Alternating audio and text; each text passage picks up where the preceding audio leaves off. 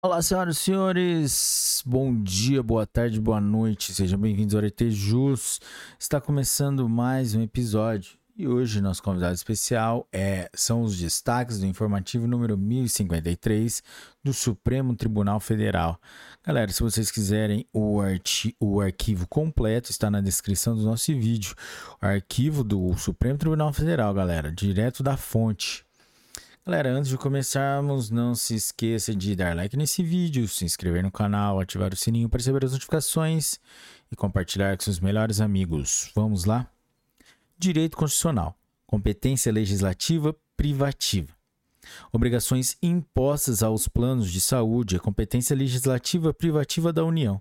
ADI número 7029 do Pernambuco. Relatora ministra Carmen Lúcia. Julgamento virtual finalizado em 6 de maio de 2022. É formalmente inconstitucional lei estadual que estabelece obrigações referentes a serviço de assistência médico-hospitalar que interferem nas relações contratuais estabelecidas entre as operadoras de plano de saúde e seus usuários. Direito Constitucional. Direitos e garantias fundamentais. Liberdade de expressão e imunidade parlamentar. Petição número 8.242, 8.259, 8.262, 8.263, 8.267 e 8.366. Relator, ministro Celso de Mello. Redator do acordo, o ministro Gilmar Mendes. Julgamento em 3 de maio de 2022. A liberdade de expressão, expressão não alcança a prática de discursos dolosos com o intuito manifestamente difamatório, de juízos depreciativos de mero valor, de injúrias em razão da forma ou de críticas aviltantes a garantia da imunidade parlamentar não alcança os atos praticados sem claro nexo de vinculação recíproca entre o discurso e o desempenho das funções parlamentares.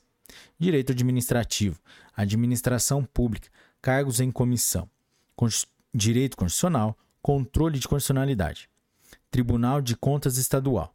Requisitos constitucionais para a criação de cargos em comissão.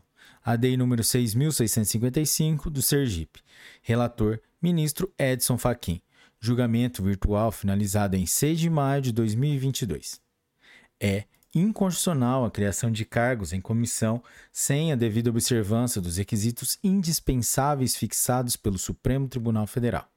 Direito ambiental, poluição, órgãos ambientais, direito constitucional, meio ambiente.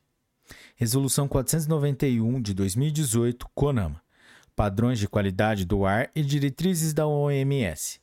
ADI número 6.148 do Distrito Federal, relatora ministra Carmen Lúcia, redator do acordo ministro André Mendonça, julgamento 4 e 5 de maio de 2022.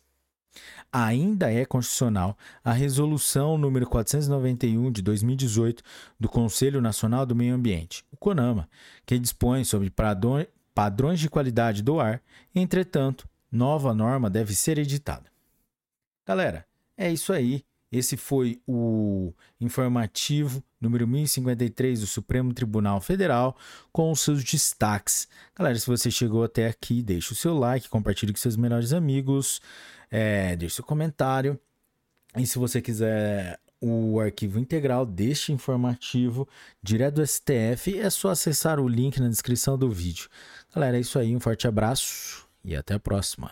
Tchau!